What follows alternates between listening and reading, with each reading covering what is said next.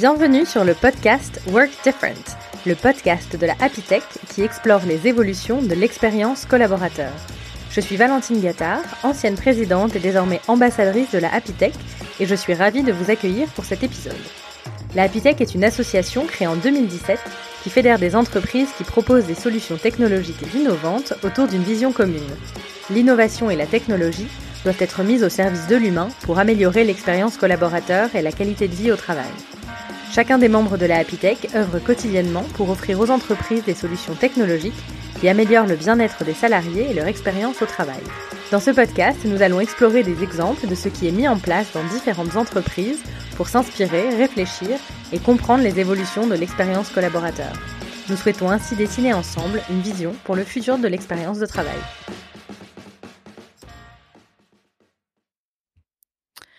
Bonjour, bienvenue sur le podcast de la Happy Tech. J'ai le plaisir aujourd'hui de recevoir Mathieu Fouquet, qui est DRH et secrétaire général du groupe OnePoint. C'est un épisode un peu spécial, vous entendez un petit peu de bruit dans le fond parce qu'on est au summit de la Happy Tech, le rendez-vous annuel de la Happy Tech pour retrouver euh, tous les membres. Et donc, euh, pour euh, cet événement un peu spécial, je suis très heureuse de recevoir Mathieu. Bonjour. Bonjour Valentine. Donc, je suis très contente de, te, de t'avoir pour discuter expérience collaborateur chez OnePoint. Alors, je suis sûre que tu as plein de choses à nous raconter. Est-ce que déjà, pour démarrer, euh, alors, on sait ce qu'est un DRH dans, euh, dans l'absolu, mais est-ce que toi, tu peux nous parler un peu plus en détail de ton rôle et comment, euh, comment tu vis ce poste chez, chez OnePoint C'est une vaste question. Oui. je ne sais pas trop le définir, si ce n'est que mon rôle est celui de l'équipe RH, puisque l'équipe est assez conséquente on y reviendra peut-être, mais dans une organisation qui est assez à plat comme, comme OnePoint, il y a une ossature, une colonne vertébrale RH qui est indispensable euh, et, donc qui confère un rôle très particulier euh, aux ressources humaines. Notre rôle, c'est de pas dire non. Notre rôle, c'est de trouver les solutions pour que il y ait euh, deux axes qui se réconcilient en permanence, à savoir la rentabilité d'une entreprise et l'épanouissement de ses forces vives, de ses collègues. C'est ça notre job. Et est-ce que euh, tu arrives à ne pas dire non euh, régulièrement? On dit beaucoup moins non que dans mmh. certaines autres organisations. D'accord. Donc c'est donc c'est un succès déjà. C'est en voie. Ok. Et qu'est-ce qui qu'est-ce qui te plaît particulièrement euh, dans ce dans ce rôle, dans ce cette aventure des ressources humaines? C'est la possibilité de participer à la croissance de valeur à la fois économique pour une organisation, mais aussi de d'aider, de, contribuer, de, de, lever les barrières pour l'épanouissement tant individuel que de multiples collectifs. Hmm. C'est ça le, point le plus important. Et de d'avoir un constat qui est chaque jour renouvelé, c'est que nos, nos collègues sont des gens gentils.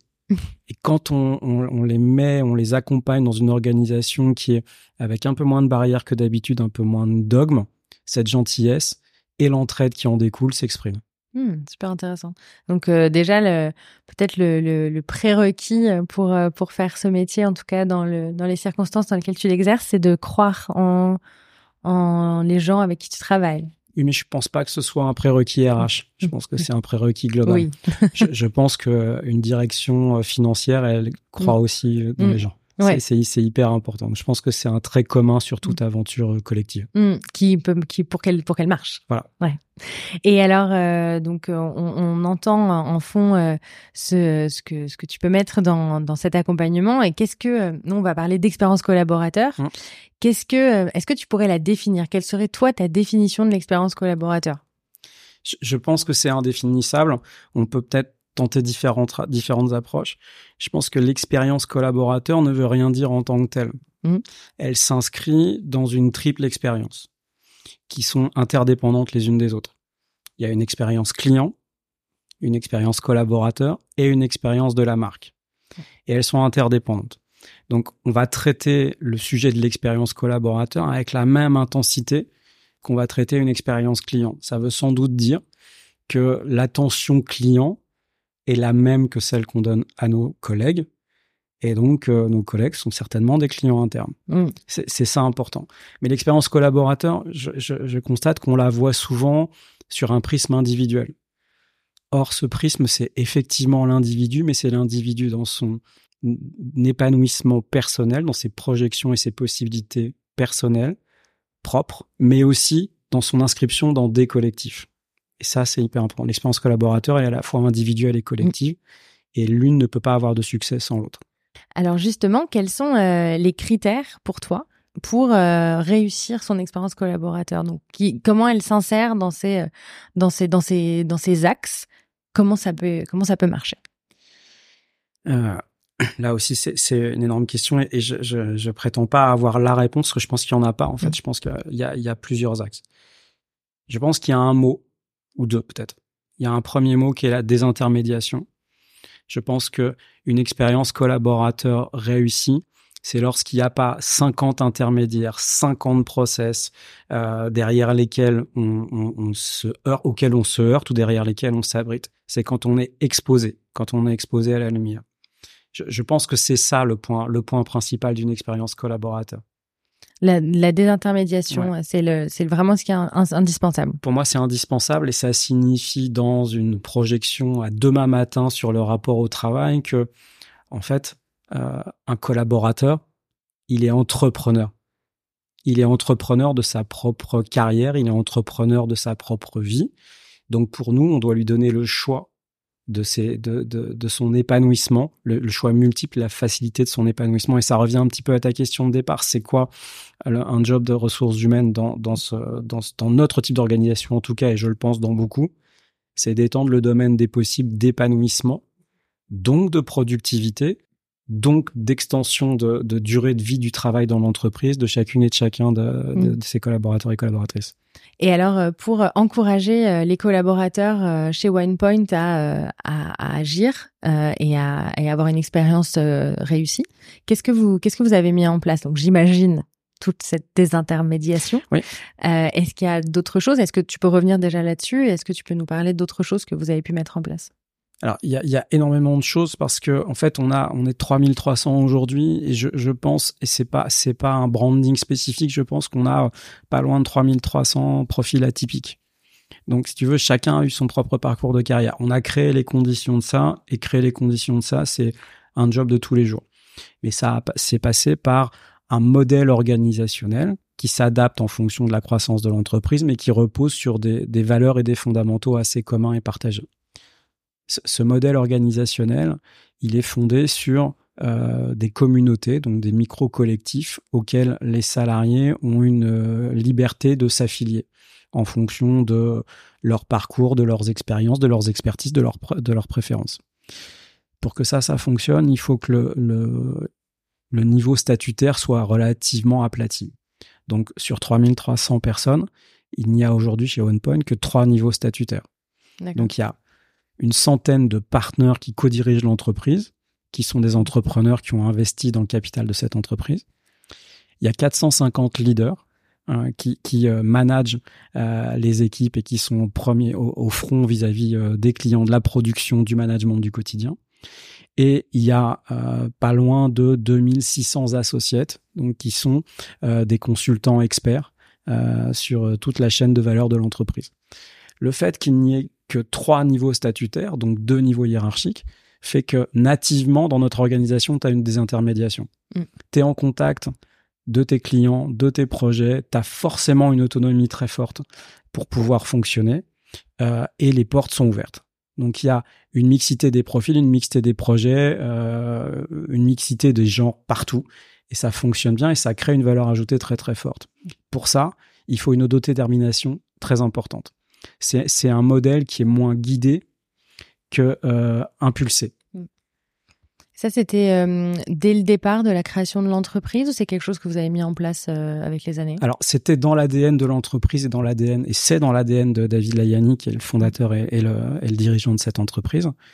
mais quand on est une petite entreprise, en fait, ça se vit au quotidien. Beaucoup de startups fonctionnent comme ça, mm. au bout du compte. Là où ça devient aussi un, un, moment assez intéressant, c'est quand tu commences à passer à des modèles d'organisation un peu différents avec des volumes plus forts quand tu dépasses les 200, 500, 1000, 2000, 3000 personnes. Comment est-ce qu'on maintient euh, cet ADN-là sans s'enfermer dans des dogmes euh, mm. qui, qui, sont contre-productifs? Et, ça, c'est en se questionnant beaucoup et c'est surtout en donnant la parole aux gens concernés, c'est en donnant la parole aux, salariés et aux forces vives de l'entreprise pour leur poser la question. Donc là encore une des intermédiations. Dans quoi vous voulez vivre. Comment est-ce que vous voulez euh, voir euh, évoluer votre carrière. Comment est-ce que vous voulez que soient reconnues vos expertises, par exemple. Et ça, ça nous amènera tout à l'heure peut-être euh, un point sur lequel j'aimerais bien partager, qui sont ce qu'on veut mettre en place dans les prochaines mm. années autour de l'expérience collaborateur. Et alors, euh, avant de parler euh, du futur, peut-être aujourd'hui, justement, ce, cette écoute, cette, cette, ces, ces, échanges pour continuer à construire votre collaboration, comment ça se passe très concrètement? Vous avez des, des bilans à quelle fréquence, par quelle technique, par quels outils? Qu'est-ce que comment ça se passe? Au risque de, de te choquer, en fait, ça se passe pas de façon uniforme. Mm-hmm. Tu as compris qu'on a des collectifs différents, qu'on a appelés des communautés, qui sont très librement inspirés de ce que tu peux trouver sur les réseaux sociaux. Donc on n'a pas de business unit, de branche, de direction, on a des communautés. Donc ça veut dire qu'on n'appartient pas à une BU, on est affilié à des communautés. Et on n'a pas le même besoin en fonction de, de chacune des communautés, en fonction de leur taille, en fonction de la maturité de leur marché. Euh, et donc, on laisse une très très forte autonomie à chacune des communautés dans leur propre gouvernance. Donc, elles doivent juste remplir deux principes fondamentaux, c'est qu'elles doivent tenir leur budget, euh, parce qu'on est dans une entreprise, l'objectif, une entreprise en croissance, il faut financer cette croissance. Et deux, elles doivent aussi s'assurer que euh, leurs collègues s'épanouissent. Qu'il n'y a pas une mince affaire. Mmh. Si ces deux conditions, elles sont remplies, on n'intervient que très peu. Si elles sont pas complètement atteintes, on est un petit peu plus interventionniste. Donc d'un point de vue collectif, sur ces micro-collectifs que sont des communautés, il n'y a pas de, standard si ce n'est l'atteinte de ces deux objectifs-là. Après, d'un point de vue individuel, on a mis en place une politique de feedback permanent qu'on a outillé avec un outil interne. Parce que on n'a pas tous besoin d'un retour au même moment de l'année. Ça dépend euh, de, son ancienneté, de son expérience, de, la criticité d'un projet, de ce qu'on vit personnellement. On peut avoir besoin d'assurance, de réassurance à d'autres moments. Donc on a mis en place un principe de feedback euh, il y a maintenant pas loin de 8 ans, où chacun peut demander à qui il le souhaite un feedback quand il le souhaite. Mais on peut aussi te demander, quand on le souhaite, que toi tu émettes un feedback. Et ça, c'est venu en grande partie remplacer les grands exercices d'entretien annuel d'évaluation. D'accord. C'est pas pour autant qu'il n'y a pas besoin de grands moments collectifs où l'entreprise, les managers se posent pour dire bah voilà euh, sur euh, sur telle période de l'année telle personne a une performance plutôt bonne, euh, un peu moins bonne, il faut voir pourquoi. Il y a un potentiel très fort ici, attention, il faut le détecter, il faut faire attention à ça. Donc on a deux grands moments managériaux collectifs dans l'année qui s'appellent des People Performance et Expertise Review qui se font au mois de mars et au mois d'octobre où l'ensemble du management de chaque communauté se pose et regarde individuellement euh, différents axes euh, des membres de l'équipe, sans pour autant les catégoriser, les noter ou euh, les mettre dans une, dans une case, mais juste pour pouvoir avoir une vision et individuelle et collective instantanée de la performance et des possibilités de l'équipe. Et, euh, et, chaque euh, personne qui est responsable de justement piloter euh, l'épanouissement, etc. Ils sont comment eux ils sont accompagnés pour pour faire ça? Alors ils l'ont pas été très bien en fait au début parce que en fait on a été vite et, et on, on, apprend en marchant. Mmh. Après on a on, a des retours d'expérience qui fait que maintenant on met en place des parcours d'accompagnement pour cette catégorie qu'on appelle des, une catégorie de leader euh, pour euh, apprendre ce qu'on appelle des postures d'écoute, savoir faire des feedbacks, savoir faire des suivis, entre autres. Euh, et ces parcours, ils sont à la fois renforcés pour les leaders, mais ils sont à disposition, voire assez systématiques pour l'ensemble de nos salariés qui doivent suivre un parcours de formation qui s'appelle Grow and Go, qui les forme sur le design, la cybersécurité, qui va les former sur, qui les forme sur l'IA, qui nous semble être un point mm. important, et sur les humanités. Les humanités, c'est comment est-ce que dans un monde des intermédiaires en plein mouvement, dans un monde avec toutes les mixités possibles, tous les parcours, tous les possibles, comment est-ce que je m'épanouis et comment est-ce que je respecte mon rapport à l'autre. Mm. Et c'est c'est votre priorité de de mesurer justement donc cet épanouissement dans, finalement dans l'expérience collaborateur le, le, critère numéro un ça va être l'épanouissement? Alors oui, oui, oui, mm. c'est certain parce qu'en fait, chaque profil va être différent. Donc, mm. ce qui va en avoir de commun, c'est qu'il s'épanouit. Toi, tu vas peut-être pouvoir t'épanouir parce que tu fais trois podcasts par semaine, là où tu as d'autres personnes qui vont s'épanouir parce que ils vont euh, avoir une perspective d'évolution pour aller euh, vivre à Montréal. Mm. Tu vois, et c'est c'est pas, on n'a pas tous le même critère. Par contre, c'est comment est-ce que je suis épanoui? Et ça, ça pose une autre question. Ça pose une question autour de l'égalité. Il y a des égalités absolument fondamentales qu'il faut, respecter, des égalités de traitement, euh, des égalités de rémunération. Mais après, il y a surtout un principe d'équité. Dans des communautés avec des réalités très différentes, euh, tu, ne cherches pas la même chose et ton sentiment de satiété ne va pas être au même moment. Donc l'idée, c'est d'aller chercher cette équité. Donc c'est ce sentiment de satiété par rapport à euh, ce qui moi me, me, me remplit, me comble. Mmh. Et ces critères-là, c'est, ça fait aussi ça fait aussi partie de l'ADN de euh, de l'entreprise. Euh, comment par rapport à donc aujourd'hui on en parle beaucoup plus, c'est devenu un peu plus à la mode. Euh, comment l'entreprise a vécu ça de l'intérieur, de de voir ces évolutions, de voir qu'on en parlait de plus en plus? Qu'est-ce et est-ce que ça a changé quelque chose pour vous? Oui, alors en fait, on, a, on a vite été catalogués, nous, sur notre modèle organisationnel. Euh, et on nous a associés à un mouvement d'entreprise libérée, ce qu'on n'est sans doute pas, mm. tu vois. Je ne sais pas d'ailleurs si existe tant que ça, des entreprises libérées. Je crois qu'à partir du moment où tu les définis, elles sont pas si libérées que ça. Et t'es pas libéré des contraintes business, t'es mm. pas libéré de la production, t'es pas libéré des ennuis. Il n'y a pas ça, t'es quand même dessus. S'il y a une chose qui est assez libérée, c'est sans doute la parole et l'émotion. Ça, on a vu que c'est quelque chose qu'on portait dans l'ADN de OnePoint dès le départ et qu'on a réussi à préserver, voire à augmenter. Et ça fait tout, en fait. C'est-à-dire qu'avoir la possibilité d'être soi, d'être authentique, on n'est pas recruté ou on rejoint pas OnePoint pour être transformé, coulé dans un moule. En fait, on est recruté pour être soi-même et apporter sa diversité à la culture de l'entreprise, donc son adaptabilité, donc des connexions différentes. Mm. Ce qui, ce qui paraît être aujourd'hui un, discours euh, assez précurseur de euh, quand vous, si vous avez, quand vous avez commencé à, à faire ça. Comment euh, est-ce que vous avez attiré à l'époque des, des talents différents? Toujours maintenant. Mm. Toujours maintenant. C'est euh, on, on, est, on a, on n'a jamais été dans un atypisme, dans un, pardon, dans un moule mmh. spécifique. Mmh. On a toujours été euh, chercher euh, les talents là où ils étaient et là où on les ressentait. Et on est parti du principe que le métissage donne les plus belles performances, les plus belles aventures humaines et qu'on peut toujours apprendre de quelqu'un. Donc c'est mieux pour nous d'évoluer avec quelqu'un qui nous apporte, qui nous complète, qui nous bouscule, que d'être dans un système où tout le monde se ressemble. Hmm. Et alors, euh, justement, donc, j'allais te demander quelle était la, priorité euh, euh, pour vous par rapport à tout ça, mais finalement, tu, viens de, tu viens d'y répondre sur le, justement le collectif, le, métissage, ce que vous allez faire. Est-ce qu'il y a, est-ce qu'il y a d'autres priorités pour pour vous? Qu'est-ce qui est essentiel dans, dans le fait de, de mettre ça, de permettre ça? Alors, il y a, y a, oui, il y a plusieurs choses. si on peut parler à, à deux échéances un hmm. petit peu différentes, mais qui sont assez rapprochées tu as compris que notre modèle, il est en communauté avec euh, des niveaux statutaires assez à plat. Euh, mais il faut donner des perspectives d'évolution. En fait, il faut permettre les évolutions. Et pour ça, on met en place des chemins d'évolution de carrière qui sont soit sur une logique statutaire, je passe d'associate à leader et je peux passer de leader à partner. Mais ça, ça convient pas à tout le monde.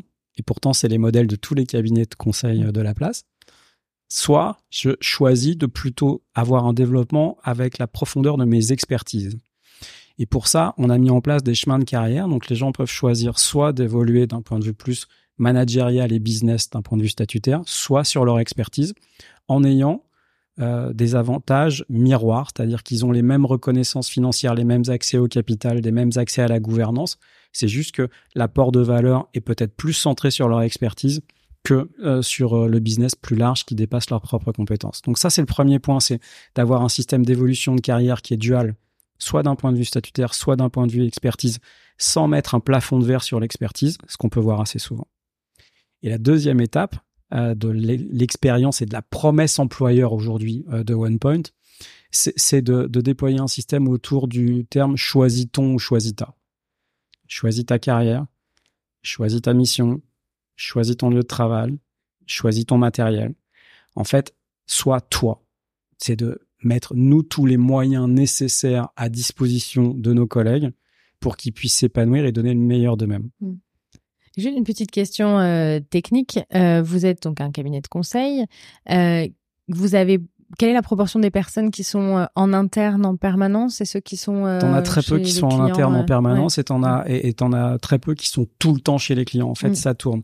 C'est des modes d'intervention. Parfois, sur certaines missions, nos collègues sont en intervention chez les clients. Parfois, euh, ils sont en mode euh, plus d'équipe et ça se fait soit chez les clients, soit chez OnePoint. Donc c'est très variable, mais on a tous une vocation à produire. Hmm. Tu vois, que ce soit chez les clients ou en interne, et ça tourne en permanence. Et la relation avec euh, les collaborateurs, comment elle évolue par rapport au fait que parfois ils sont chez les clients, parfois ils sont en interne? Qu'est-ce que qu'est-ce que ça change dans le métier aussi de de gérer des personnes qui ne sont pas toujours là?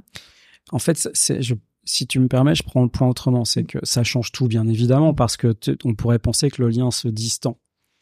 Donc, c'est comment on maintient ce lien. Alors, on maintient ce lien par plein de choses, par du numérique, par plein de choses, mais on maintient ce lien, aussi de façon presque physique, c'est se retrouver dans des lieux euh, qui sont des lieux pas forcément de production, mais de socialisation.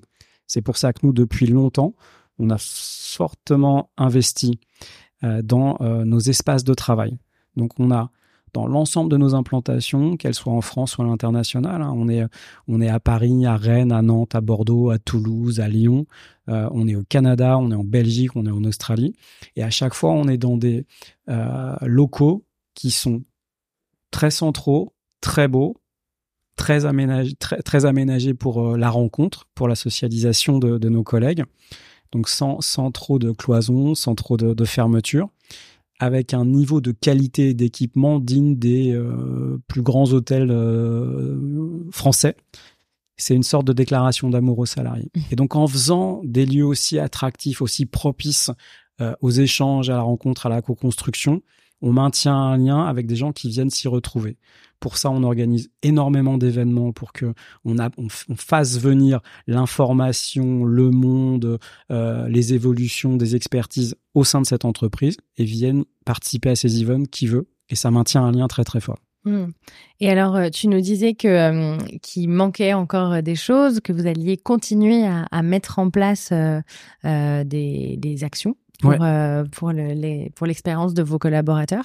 Quelles, sont, euh, quelles sont ces actions? C'est, ce que je commençais à te dire juste avant. C'est, c'est, autour de, de, Tu sais, quand on se dit en fait, c'est, on est moins collègue ou collaborateur que entrepreneur en fait, entrepreneur de sa vie, de sa carrière. Entrepreneur, ça ne veut pas dire qu'on n'est pas dans un collectif et qu'on s'aligne pas. Ça signifie juste qu'on est à l'impulsion. Euh, et pour ça, euh, on, met, on met en place une politique autour de choisis, décide de ta carrière, de ta mission. Donc, choisis ta carrière, c'est est-ce que tu évolues d'une façon statutaire, gestion de business, voire gestion de PNL, ou est-ce que tu évolues sur la profondeur et le rayonnement de tes expertises sans barrière euh, matérielle de rétribution, euh, d'image, de rayonnement? Euh, ça peut être choisi ton lieu de travail. On travaille beaucoup en ce moment pour proposer une alternative à, nos collègues qui euh, souhaitent vivre en dehors des grandes, euh, des grandes métropoles. Comment est-ce qu'on fait? C'est quoi notre nouveau contrat social pour leur permettre de vivre où ils veulent sans que ça pénalise l'entreprise, sans que ça démultiplie les coûts et sans que, que ça les empêche de bouger en fait et que ça leur crée une autre prison de verre? Donc c'est vraiment libérer le, lieu de travail, mais pour ça c'est responsabiliser très très fort. Euh, ça peut être aussi euh, euh, choisi bien évidemment tes outils de travail. Toutes les entreprises ont une politique en disant donc c'est tel tel support, tel PC, tel téléphone. en fait, on s'en fout. Ça s'appelle Bring Your Own Device dans, certains, dans certaines organisations, mais c'est souvent très contrôlé. Nous, on l'ouvre assez fortement. Et comme on a des populations qui sont très mélangées, des populations qui sont très tech, des populations qui sont très métiers, ils n'ont pas forcément les mêmes types de besoins. Et aujourd'hui, on ne sait pas le décider pour eux. Donc, c'est libéré par rapport à ça. Euh, et puis, euh, demain, ça pourra peut-être être de choisir une partie aussi de ces moyens de, rétribution parce que on est, euh, on, est dans une entreprise, on est salarié, on est payé pour une production qu'on peut faire. Mais aussi, dans le cas de cette entreprise, on peut créer, on peut innover, on peut enseigner. C'est pas forcément les mêmes types de rétribution. Et tout ça, c'est des choses que vous co-construisez avec avec les équipes? Comment comment très concrètement ça, ça, se met en place? Alors, c'est déjà comment ça se, ça se pense, mm. ensuite comment ça s'étudie, ensuite comment ça se déploie. Mm. Euh, Alors, on a la chance d'avoir, et c'est bien le lieu d'en parler, une communauté qui s'appelle Expérience Collaborateur, euh, avec des, profils dont c'est le métier de, réfléchir, de parler, d'implémenter des projets de transformation organisationnelle chez nos clients. Et donc moi, je les utilise en tant que client, c'est-à-dire que je, prends des gens en mission euh, dans les équipes pour pouvoir réfléchir dessus. C'est ce qui donne les nouvelles promesses employeurs que je viens de t'expliquer, qui peuvent se décliner sur euh, pas mal de choses, sur euh, on réfléchit à mettre en place un congé sabbatique rémunéré, enfin plein, plein de choses comme ça, si tu veux. Euh, donc on utilise nos ressources en interne. Une fois que euh, on a commencé à poser quelques guidelines, on met en place des groupes de travail où on fait venir des salariés représentants volontaires, hein, représentant différents types de communautés, différents types de régions pour les faire réagir dessus. On établit euh, quelques grands principes un peu plus détaillés que cela. On les présente dans des instances de gouvernance du groupe, qui les valident ou pas. Et si elles sont validées, ensuite on déploie de façon assez verticale et assez rapide. D'accord. Et, euh, ces dernières années, comment votre relation avec euh, les collaborateurs, elle a évolué par rapport au changement du, du, travail, du rapport au travail, de, des différentes choses que vous avez mises en place? Est-ce que tu as, enfin, j'imagine qu'il y a des choses qui ont évolué. Qu'est-ce que tu as perçu euh, dans, dans, vos, dans vos relations? Alors c'est compliqué comme euh, pardon hein, comme question parce que ces dernières années, dans ces dernières années, tu as des périodes de confinement euh, que tout le monde a vécu. Ça a quand même assez fortement bouleversé les relations de travail. Beaucoup, j'entends beaucoup de gens dire que ça, ça a distendu le lien dans l'entreprise. moi, je peux affirmer l'inverse. Ça, ça a rapproché. C'est justement euh, l'objet de ma question. Ça, a rapproché. Pourquoi? Parce qu'en fait, de par cet état d'esprit, de par ces valeurs d'entreprise et de par ce, modèle organisationnel, tu n'as pas un lien, tu en as de multiples. Tu as de multiples collectifs. Donc quand il y en a un qui est un peu moins présent, c'est compensé par les autres. Donc t'es jamais laissé en fait. Tu as toujours des points de repère et ils sont multiples. Sauf que ces points de repère, ce sont pas les points de repère standards que tout le monde a. C'est les points de repère que tu t'es choisi. Et à partir du moment où tu, les, te les as choisis plutôt que tu les subis, tu les actives un petit peu plus facilement. Donc ça a créé un lien, ça a généré une solidarité qui fait que en sortie de Covid, on n'a pas fait comme beaucoup d'entreprises qui ont réduit leur mètre carré, nous on les a augmentés. On a, on, a on a déployé encore plus de locaux, plus d'espace des espaces de production et de socialisation, toujours avec le même principe, hyper urbain, proche des moyens de transport, permettant d'accueillir et de faire vivre une expérience de travail et de socialisation aux collaborateurs hors normes. Mmh. Et donc tout ce que vous avez euh, euh, intégré, ça, ça nourrit votre euh, votre business, j'imagine, puisque vous vous étendez. Comment, quel, lien tu fais entre le ce qui est, ce qui a été fait et, et, la, et la croissance de l'entreprise? Alors, il y en a de multiples. C'est-à-dire que comme on n'est pas enfermé dans une seule direction, avec une seule vérité, on adresse un marché beaucoup plus large. Comme on est en déséquilibre en avant sur le rapport au travail, ça inspire aussi beaucoup de nos clients qui nous demandent de venir l'implémenter dans leur euh, propre milieu, avec leur propre dette sociale. Donc il faut s'adapter, d'où le fait d'avoir une communauté assez vaste d'expériences collaborateurs qui permet de s'adapter à ça. Euh, et donc, et comme on a une, une, hybridation euh, de nos profils et de nos compétences, soit très métier, soit très tech, et qui travaillent ensemble sans distinction de statut. Si tu veux, ça permet toutes les originalités, toutes les, toutes les innovations qui sont très reconnues aujourd'hui sur notre écosystème. Mmh, super intéressant. Et, euh, et alors, euh, on arrive doucement vers euh, la fin de notre échange. Euh, quelle est, alors tu en as déjà pas mal parlé, mais peut-être de manière très large et peut-être en rêvant un peu, quelle est ta, ta vision pour le futur de l'expérience collaborateur chez OnePoint Alors oui, je t'en ai déjà parlé pas mal. Je, je, je... Une toute petite digression par rapport à ça. Je te, je te, conseille de lire, si tu l'as pas lu, un sociologue qui s'appelle Serge Eroudi, qui, qui, euh, qui, écrit des choses assez fantastiques. Et, et euh, son dernier ouvrage, c'est l'entreprise civilisationnelle. Mm-hmm.